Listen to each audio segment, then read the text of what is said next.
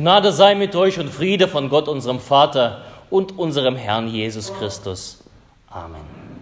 Lass uns in der Stille für die Predigt beten, dass Gott zu uns spricht.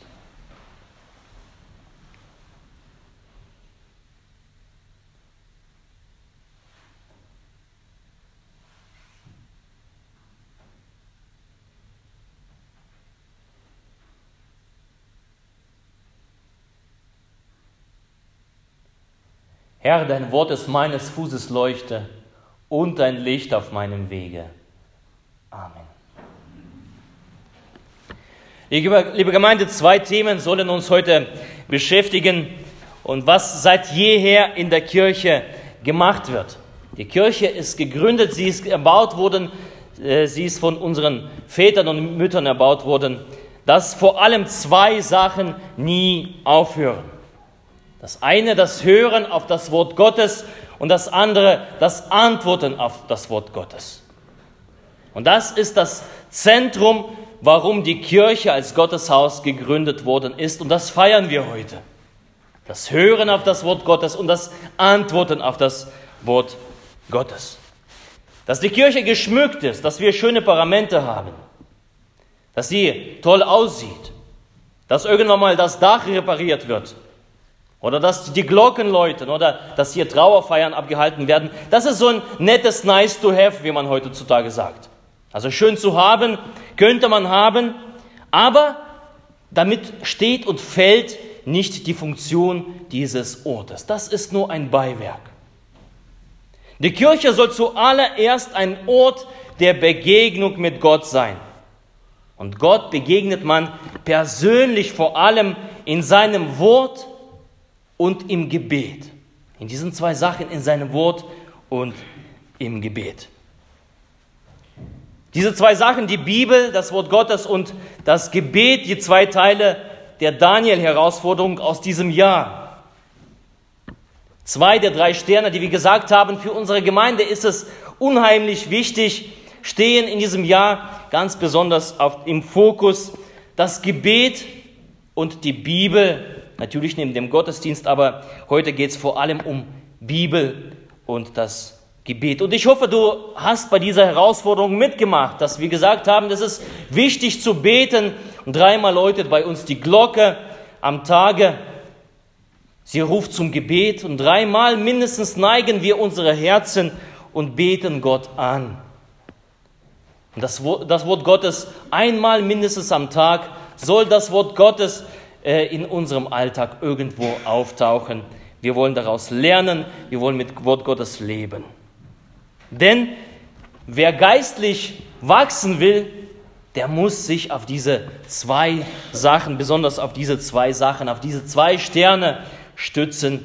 Das, die Bibel, das Wort Gottes und eben das Gebet. Sie müssen ernst genommen werden. Das muss einen festen Platz in unserem Alltag haben, in unserem Leben. Dann können wir wachsen.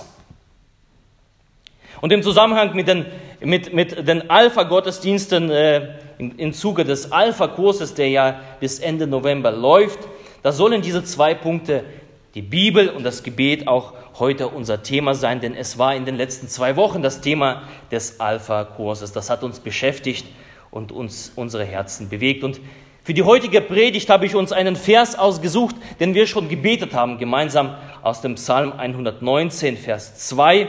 Da lesen wir, Wohl denen, die seine Zeugnisse halten, die ihn von ganzem Herzen suchen. Und wie ich am Anfang des Gottesdienstes gesagt habe, dieser Vers, er fällt unter der, der Kategorie Glücksrezepte. Ich habe ja schon mindestens zweimal gepredigt über die Glücksrezepte, was uns Glück geben kann. Und äh, warum Glücksrezepte? Weil dieses Wort beginnt mit wohl denen. Wohl denen, es hebräisch äh, und griechisch Makarioi oder auf hebräisch Ashrei. Makarioi finden wir bei den Seligpreisungen. Selig sind die, Vielleicht kennen wir diese neuen Seligpreisungen aus Matthäus 5. Selig sind die Barmherzigen, denn sie werden Barmherzigkeit erlangen und so weiter und so fort. Also wenn du glücklich sein möchtest, dann gucke bei Matthäus 5 äh, rein. Ganz am Anfang, da stehen diese Glücksrezepte, die Seligpreisungen. Und auch heute, in der heutigen Predigt, wohl denen, Makarioi, glücklich sind die. Bist du auf der Suche nach Glück? Bewegt dich die Frage, wie du glücklich werden kannst, dann schaue dort nach. Beziehungsweise halte immer Ausschau in der Bibel, wenn du Bibel liest und diese Formulierung findest, wohl denen, dann schau hin, da steht ein Glücksrezept. So auch hier im Psalm 119, wohl denen, glücklich sind die. Und dann kommen zwei Sachen. Und von denen die erste, die seine Zeugnisse halten. Die seine Zeugnisse halten etwas altertümlich formuliert. Die Konformanten denken, hä, Zeugnisse? Bekommen wir Zeugnisse nicht in der Schule? Hat das irgendwas mit unseren Noten zu tun? Dass wir die Noten ordentlich äh, schreiben und äh, die Noten ordentlich bekommen am Ende des Halbjahres und am Ende des Jahres? Nein, darum geht es nicht. Es geht nicht um Noten, es geht nicht um Zeugnisse, die wir aus der Schule kennen, äh, keine Schulzeugnisse, keine Studiumszeugnisse, sondern die Zeugnisse, wie es in der Bibel hier heißt, das sind Aussagen, das sind Bestätigungen. Oder andere Übersetzungen reden von Offenbarungen. Auf Englisch sogar Testimonies, Bekundungen, Beweise. Also all das, was von Gott selbst oder über Gott der Heilige Geist in die Herzen der Schreiber eingegeben hat, all das sind Zeugnisse, Zeugnisse über Gott, also Bestätigungen, Aussagen über Gott, Offenbarungen über Gott, Bekundungen über Gott, Bestätigungen, Beweise Gottes. Und diese Zeugnisse, das Wort Gottes, sie erzeugen Glauben.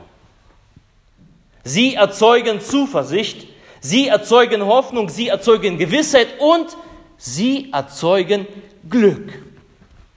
Wohl denen, die seine Zeugnisse halten. In dem Buch Gottes, im Wort Gottes, in der Bibel sind die Glücksrezepte zu finden. Und ein Rezeptbuch, das will ja durchgeblättert sein, das will gelesen sein, das will ausprobiert sein. Ich muss äh, zu unserer Schande gestehen, wir haben ganz, ganz viele Rezeptbücher in unseren Regalen zu Hause stehen. Viele haben wir davon gekauft, weil, weil das Titelblatt ja so schön aussah, ja, irgendwie so ein tolles Hühnchen oder sowas. Toll. Tolles Rezept da drauf. Da haben wir sie ins Regal gestellt und da stehen sie da, schön anzusehen. Aber manche von denen haben wir nie aufgemacht. Seit zehn Jahren bestimmt. Nie. Wir sind nie in den Genuss dieses Hühnchens gekommen. Wir sind nie in den Genuss gekommen, diese tollen Gerichte zu schmecken, zu probieren, dass sie, dass sie wunderbar äh, schmecken, so wie sie aussehen eigentlich weil wir die Rezeptbücher nie aufgeschlagen haben. Sie standen, standen bei uns im Regal, geschweige denn, wir haben das ausprobiert. Und dasselbe verhält sich damit, wenn du die teuerste Bibel, ja, die, zum Beispiel so eine große Bibel, neue 2017, die Lutherbibel, äh, Kostenpunkt 120, 130 Euro, wenn du die kaufst und in dein Regal stellst, das ist ein Rezeptbuch aber im Regal nützt es dir nichts. Er steht umsonst da. Es will durchgeblättert sein, es will gelesen sein, es will ausprobiert sein. Und du wirst eben, wenn es im Regal steht, wirst du nicht in, der, in die Verheißung hineinkommen, die Verheißung Gottes schmecken, wenn du davon nicht mal Ahnung hast, welche Verheißungen, welche Leckereien Gott für uns vorbereitet hat. Für dein Leben. Also wohl denen, die seine Zeugnisse halten. Also Zeugnisse, haben wir ja gesagt, sind Bestätigungen, Offenbarungen über Gott. Und jetzt nun das Wort halten auf äh, Hebräisch Nazar. Ein bisschen hier auch etwas anders übersetzt, als es ursprünglich gedacht ist. Nazar bedeutet eigentlich bewahren oder beobachten oder darauf schauen. Also mit unseren Augen darauf schauen. Hüten. Also übersetzt ungefähr so, glücklich, wer auf das schaut, was Gott von sich offenbart. Das bedeutet dieser Vers wohl denen, die seine Zeugnisse halten. Also glücklich ist der, der darauf schaut, was Gott von sich selbst offenbart. Und wenn du das tust, bist du glücklich. Wer in das Buch der Glücksrezepte schaut, er wird glücklich sein. Das ist die Verheißung dieses Verses, ein Glücksrezept. Und so will die Bibel auch gelesen werden, nicht nur als ein Roman, nicht, äh, sondern Ausschau zu halten nach dem, was Gottes Wille ist, wirklich zu suchen, zu schauen, was, ist, was hat Gott für mich vorbereitet. Also aktiv mit Augen schauen. Was für mein Leben wichtig ist, suchen, rauszupicken die Augen öffnen und durchforsten nach Verheißungen Gottes, nach seinen Versprechen. Und er wird glücklich sein, sagt dieser Bibelvers. Derjenige, der es tut, wird ernsthaft glücklich sein. Warum ist das so? Warum ist das so? Im Alpha-Kurs haben wir letzten Donnerstag, da, da tauchte bei uns eine Bibelstelle auf, 2 Timotheus 3, Vers 16, und da steht, denn alle Schrift von Gott eingegeben ist Nütze zur Lehre, zur Zurechtweisung, zur Besserung, zur Erziehung in der Gerechtigkeit, dass der Mensch Gottes vollkommen sei, zu allem guten Werk geschickt. Also wer in die Bibel hineinguckt, wer in das Wort Gottes hineinguckt, wer dort Ausschau hält nach den Worten des Lebens, der wird all das bekommen, was wir für, für unser Leben brauchen. Denn da alles ist alles enthalten. Der gesamte Mensch die, äh, das, der Plan für den Menschen. Was haben wir für einen Sinn des Lebens hier auf dieser Erde? Die Bibel gibt Antworten auf Themen, die uns beschäftigen. Geboren werden, wozu? Beziehungen führen, wie? Sterben und dann die Antworten darauf, die nützlich sind zum Leben und zum Sterben. Also wer Glück sucht, der richtet sein Augenmerk auf das Wort Gottes. Er sucht mit seinen Augen nach den Verheißungen, nach den Versprechen Gottes, die er für uns bereit hält. Denn er hat es aufgeschrieben. Es ist nicht umsonst, dass es drinnen steht. Es ist für uns da. Wohl denen, die seine Zeugnisse halten, also glücklich wer auf das schaut, was Gott von sich offenlegt. Und dann zweitens die zweite Hälfte des heutigen Glücksrezeptes, wohl denen, und der zweite Teil, die ihn von ganzem Herzen suchen. Wohl denen, die ihn von ganzem Herzen suchen. Auch hier das Wort für suchen, das hebräische Darash, heute ein bisschen äh, hebräisch Unterricht. Steht für aufsuchen, also nicht nur suchen irgendwas, äh, so wenn man was verloren hat, sondern aufsuchen. Das heißt, wenn ihr zum Beispiel, äh, wenn mich irgendwas beschäftigt oder ich irgendwas äh, traurig bin oder sowas, dann suche ich entweder meine Frau auf oder ich suche mir einen Freund auf, bei dem ich äh, äh, mich ausheulen kann, ausweinen kann. Das, was in mir halt geschieht, das äh, einfach mal dem anderen mitteilen. Oder so Seelsorger aufsuchen, wenn es tatsächlich halt irgendwas auch Geistliches ist, wenn, wenn mich etwas beschäftigt, suche den Seelsorger auf. Einen Christen, der nach deinem Vertrauen, ein Freund, Pfarrer, Diakon, wie auch immer, also quasi dieses Darash, was das Wort für suchen steht, bedeutet eigentlich aufsuchen, sich an jemanden wenden, ihn um Rat befragen. Also wohl denen, die ihn, also Gott, von ganzem Herzen aufsuchen. Und das tut man, indem man Gott anbetet. Das tut man, indem man zu Gott kommt und mit ihm redet ihm alles nennt, was mich beschäftigt. Und das nennen wir Gebet. Gar nicht so schwer. Mit Gott, Gebet ist eigentlich mit Gott zu reden. Unter vier Augen, unter zwei Herzen. Gott hat auch ein Herz und ich habe ein Herz und die zwei Herzen kommen zusammen. Das ist Gebet. Sich an Gott zu wenden. Dinge zu formulieren, die mich beschäftigen. Dinge zu formulieren, die mir Schmerzen bereiten, die mich enttäuschen, Dinge zu formulieren und laut auszusprechen, das ist Gebet. Dinge zu formulieren, die uns wichtig sind, die wir auf dem Herzen tragen. Das ist Gebet. Und dann das Hören. Gebet ist nicht nur da, dass wir reden, sondern auch hören. Was sagt Gott uns? Hören darauf, was der Herr sagt, hören und vertrauen darauf, dass er uns führt. Und das hat was mit Beziehung zu tun, was ich gesagt habe. Herz und Herz kommt zusammen. Unser Herz und Gottes Herz. Und da geschieht eine Beziehung. Beten ist keine religiöse Pflicht. Also wenn du aus religiöser Pflicht betest, dann lass es. Das bringt nichts. Beten ist eine Beziehung. Beziehung zu Gott zu bauen.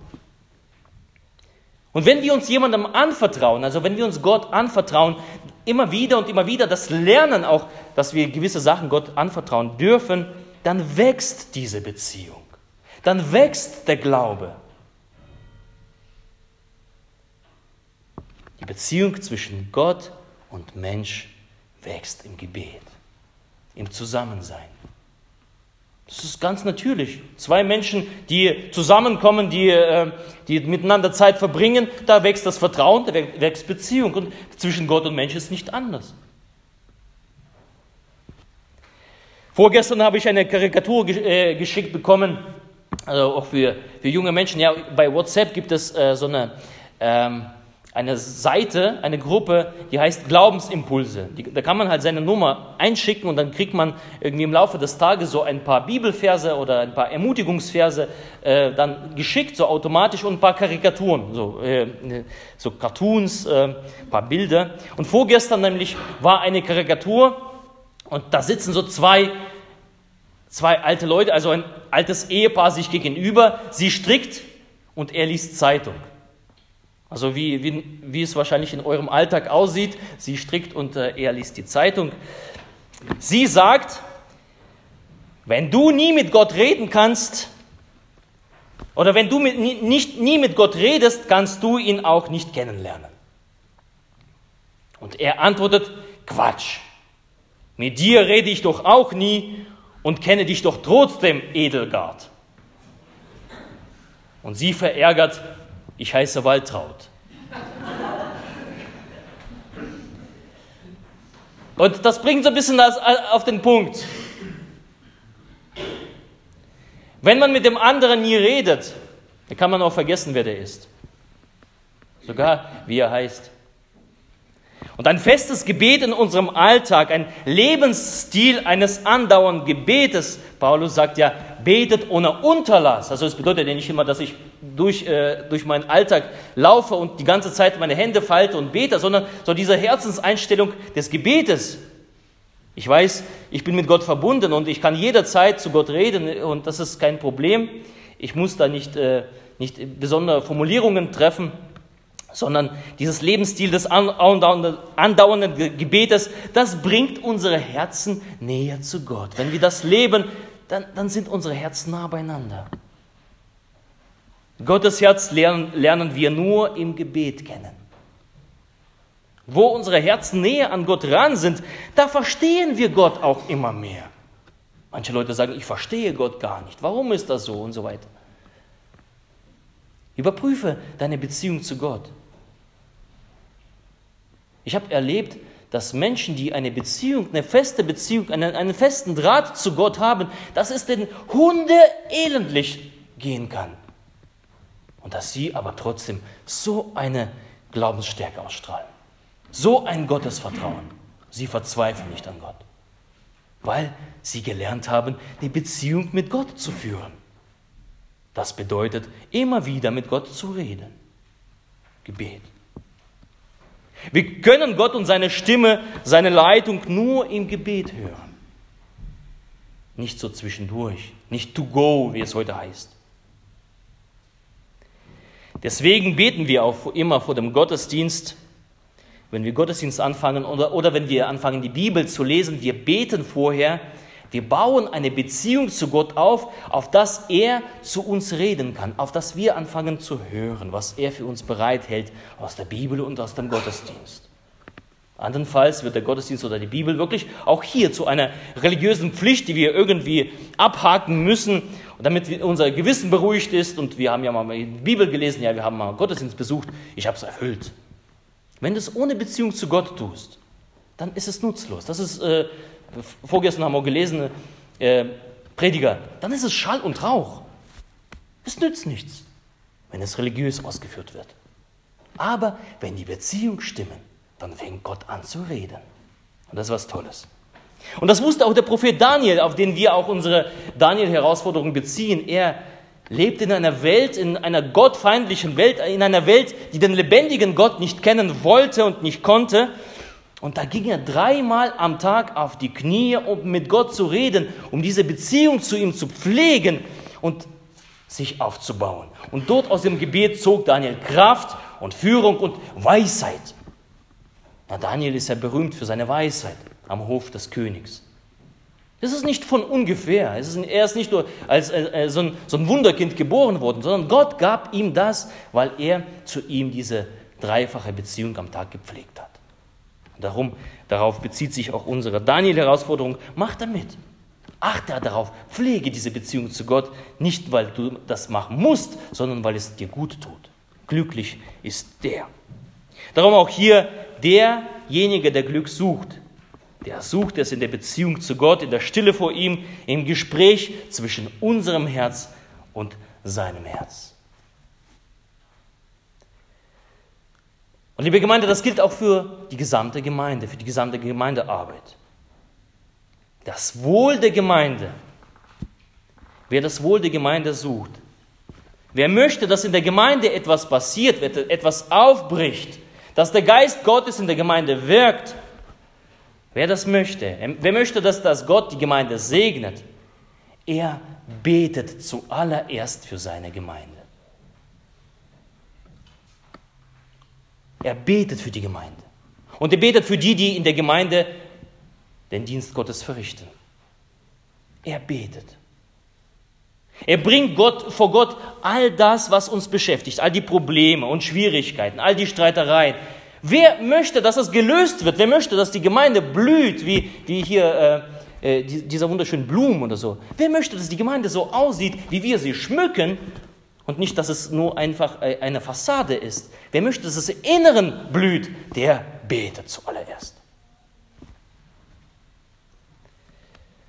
Darum gibt es seit Oktober auch das Mittwochgebet. Wer schon mal äh, im Gemeindeblatt aufgeschlagen hat, da steht ja Gemeindegebet jeden Mittwoch äh, 20 Uhr, jede Woche, eine Woche in Rotenkirchen, eine Woche in Wernersgrün und Gebet mit dem Heiligen Abendmahl. Gibt es bei uns jetzt jeden Mittwoch. Warum? Denn da wollen wir uns Gott nahen. Wir wollen Gott suchen mit ganzem Herzen. Wir wollen Gott suchen mit, mit, mit unserem Herzen. Und du bist herzlich eingeladen, dabei zu sein. Manche sagen, ah, noch ein Termin mehr. Noch ein Termin mehr äh, Mittwochabend. Und ich sage dir, äh, das Gebet soll dein erster Termin sein. Dein wichtigster Termin, dass du ihn wahrnimmst. Der erste Gedanke, wenn ich aufwache, soll Richtung Gott gehen und nicht Welt. Erster Termin gilt Gott. Und darum ist dieser Mittwoch, das ist kein Termin, das ist eine Beziehung, eine Begegnung mit Gott und, und es ist für dich ein Geschenk. Sei dabei. Jesus sagt, euch aber muss es zuerst um das sein Reich und um seine Gerechtigkeit gehen, dann wird euch alles andere dazugegeben. In der Gemeinde, in unserer Gemeinde brauchen wir nicht mehr Konzerte. Und das möchte ich heute nochmal äh, äh, betonen. Ne, manchmal sagen, wir brauchen hier Konzerte. Schwachsinn. In unserer Gemeinde brauchen wir keine Konzerte. In unserer Gemeinde brauchen wir nicht mehr Aktionen. In unserer Gemeinde brauchen wir nicht mehr Krippenspiele. Das nervt mich. Weil wir in unserer Gemeinde Gebet brauchen, Leute. Mehr Leute, die bereit sind zu beten, auf die Knie zu gehen und Gott zu flehen. Gott, erbarme dich über unsere Gemeinde. Solche Leute brauchen wir und nicht mehr Krippenspiele. Mein Gott. Nicht mehr Konzerte. Nicht mehr Veranstaltungen. Zuallererst unsere Knie vor Gott beugen und flehen, dass er sich, äh, dass er sich erbarmt. Gott, erbarme dich. Christus, erbarme dich. Und das tut er wohl denen, die ihn suchen von Herzen. Denn wenn das stimmt, wird alles andere kommen. Aber wenn das erste nicht stimmt, ist das alles andere Schall und Rauch. Da können wir das äh, durchs Fenster schmeißen. Brauchen wir nicht. Können wir uns drehen und, und machen, was wir wollen. Passiert hier nichts. Wenn das Gebet nicht stimmt, passiert hier nichts. Darum brauchen wir Beter in unserer Gemeinde. Menschen, die auf dem Herzen zu haben, zu, haben, zu beten, in der Für Fürbitte einzugestehen. Und ich lade dich herzlich ein, sei dabei, wenn dir die Gemeinde am Herzen ist. Ich bin da und ich habe auch Termine und ich habe auch Familie, aber ich bin da. Gott zu suchen im Gebet, im Abendmahl. Das ist das Wichtigste, was wir haben. Jochen Klepper hat einmal gesagt, und in einem Lied, ein wunderbares Lied, die Hände, die zum Beten ruhen, die macht er stark zutat. Und was der Beter Hände tun, geschieht nach seinem Rat. Die Hände, die zum Beten ruhen, die macht er volle Vollmacht loszugehen und in dieser Welt etwas zu verrichten. Aber das Erste ist das Gebet. Zu hören auf das, wohin Gott seine Gemeinde führen möchte. Die Benediktinerregel beginnt mit dem ersten, höre, mein Sohn, höre, mein Sohn, in der Stille. Psalm 119, Vers 2, wohl denen, die seine Zeugnisse halten, die ihn von ganzem Herzen suchen. Zwei Glücksrezepte am heutigen Morgen. Zwei Sterne unserer Daniel-Herausforderung, Bibel und das Gebet. Und mögen sie in eurem Leben, in deinem Leben, in unserer Gemeinde einen festen Platz haben. Und der Friede Gottes der Höhe ist als alle Vernunft. Er bewahre eure Herzen und eure Sinne in Christus Jesus. Amen. Passend zu diesem Vers wollen wir gemeinsam in das Lob einstimmen. Wohl denen, die da wandeln, die Nummer 295. Wohl denen, die da wandeln vor Gott in Heiligkeit.